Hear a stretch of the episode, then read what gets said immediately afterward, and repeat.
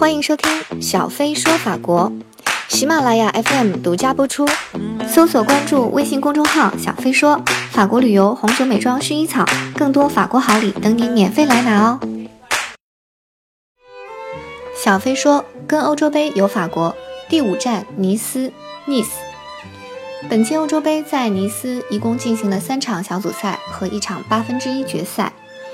嗯，尼斯的足球俱乐部呢，简称 OGC，是从一九零四年就成立了，而且分别在一九五一年、五二年、五六年和五九年四夺法国法甲联赛的冠军，而且还在一九五二年、五四年和一九九七年获得了法国杯赛的冠军。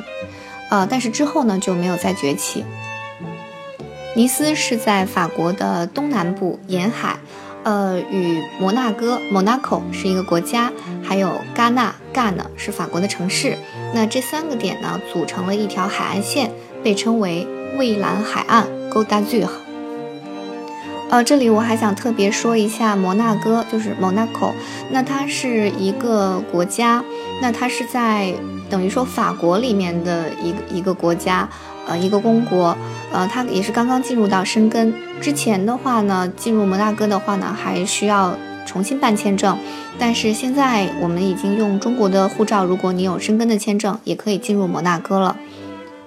那戛纳呢，就非常出名了。最近我们都是在听戛纳红毯、戛纳电影节，呃，所以戛纳、尼斯、摩纳哥整个的这一条就是。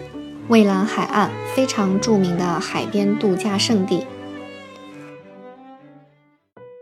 我在法国这么多年，但是却从来都没有去过尼斯。呃，都说尼斯是富人的天堂，有点像美国洛杉矶的比弗利山庄，各种奢侈品店，还有米其林星级餐厅，在海景山色之间隐隐辉映。那这里呢，也是名人明星的度假后花园。啊，比如说布拉德皮特和安吉丽娜朱莉的桃红酒庄就在附近。海边和山上隐藏着很多城堡豪宅，而且码头呢停满了各种私家游轮。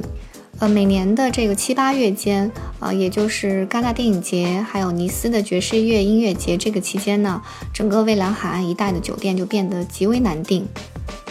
尼斯有一个很著名的节日，就是尼斯爵士音乐节 （Nice Jazz Festival），了它是欧洲三大爵士音乐节之一。在一九四八年举行了第一届尼斯爵士音乐节，然后从一九七一年之后呢，就保持每年一届，基本上都是在七月中旬举行。那今年也就是二零一六年的举行时间是七月十六号到二十号。具体的音乐节详情和参与方式呢，大家可以去登录官方网站来查询。官方网站的网址呢，就是 Nice Jazz Festival 点 fr 就可以看到了。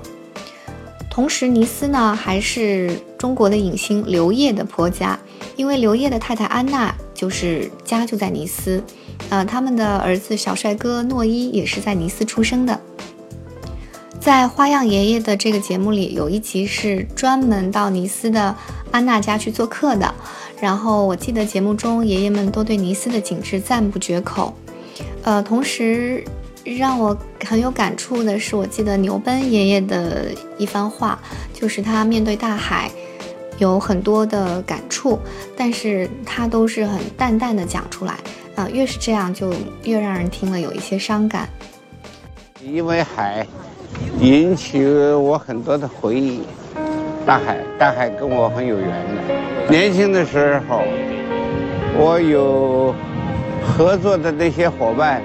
都已经死了，还有我最早的爱情也是跟海有关系的。我一生拍的戏里头有很多都带“孩子的。